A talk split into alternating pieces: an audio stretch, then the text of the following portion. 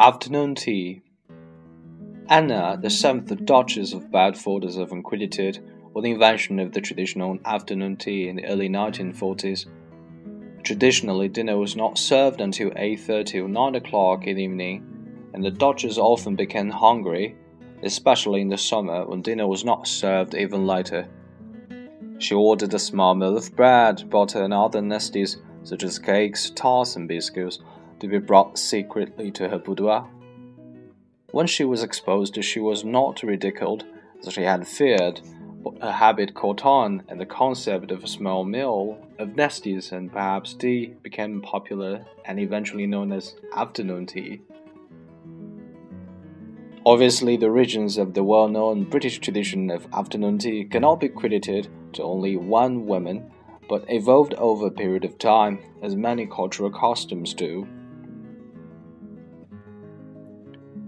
Women were first introduced to tea on a wide scale when Lyons Tea House opened and not only served the women tea but even hired a stylish young woman to serve it.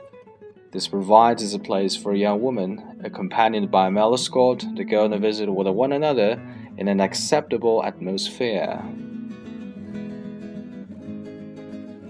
Women were also served the tea in the London tea gardens of the early 1730s Tea gardens were outdoor gardens with flowered walks and music for dancing. They opened in April, May, and remained open throughout the summer until August to September. Tea was not the only beverage served, but it was one of the most commonly drunk.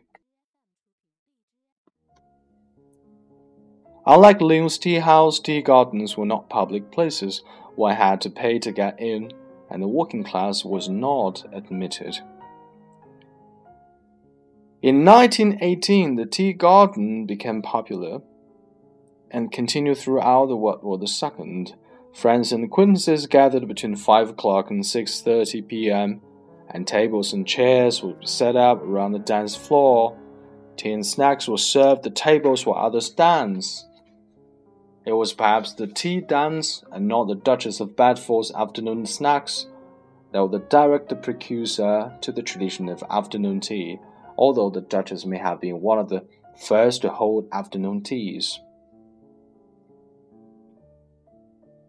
By the mid 19th century, most of the coffee houses had evolved into exclusive clubs, each geared toward a certain segment of the population. Women were allowed in tea shops and tea gardens, only with a male companion. However, while the men were out in clubs for the midday meal, or in the afternoons and early evenings, the women would not frequent any of the public establishments to visit with one another women. As a result, women invited other women to their homes.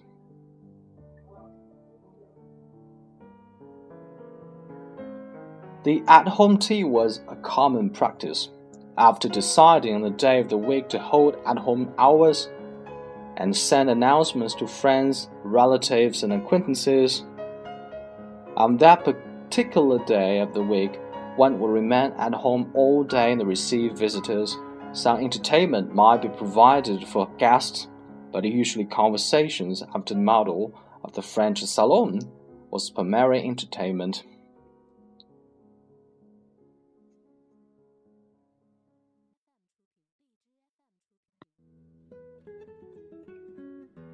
Tea and cake sandwiches or other nasties were served if you sent an at home notice, it was expected that unless regrets were sent, that all who received the notice would attend. There was at least one person holding an at home day on any given day, and social ties were established as women saw each other almost every day at different houses. When tea was served, the hostess sat at one end of the table and supervised its pouring for her guests. The eldest daughter of the household, or the closest friend of the hostess, served the coffee or chocolate if it was desired.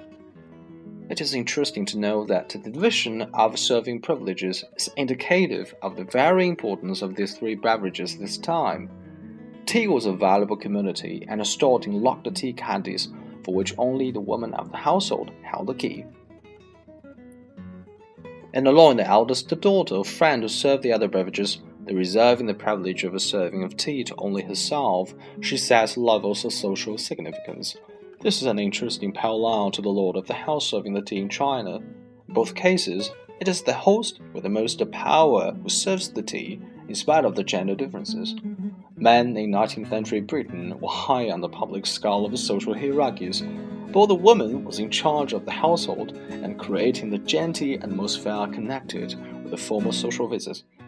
As a result, she was more powerful within the house than the man. Even when the British lord of the house was present, it was the woman's responsibility to serve tea.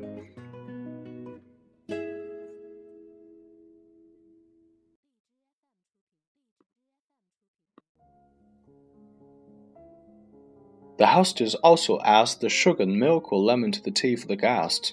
These substances were common and expensive enough to serve often to many guests. However, the cultural legs from when both tea and sugar were rare and expensive luxury goods created a situation in which hostess desired, or was expected, to be in control of the amount consumed. When sugar and the tea were first introduced, only the aristocracies were able to possess them. They displayed their power and wealth by consuming these rare goods. Tea and sugar were more common by the 19th century, but as consumable luxuries, they still suggested power and wealth. The upper classes wealthy enough to hire servants had them serve the tea, and the guests were allowed to add their own sugar, milk, or lemon to the tea. By releasing control over tea and sugar, the upper classes demonstrated their wealth and ability to buy as much of these commodities as desired. This asserted their social standing through the careless consumption of luxury goods.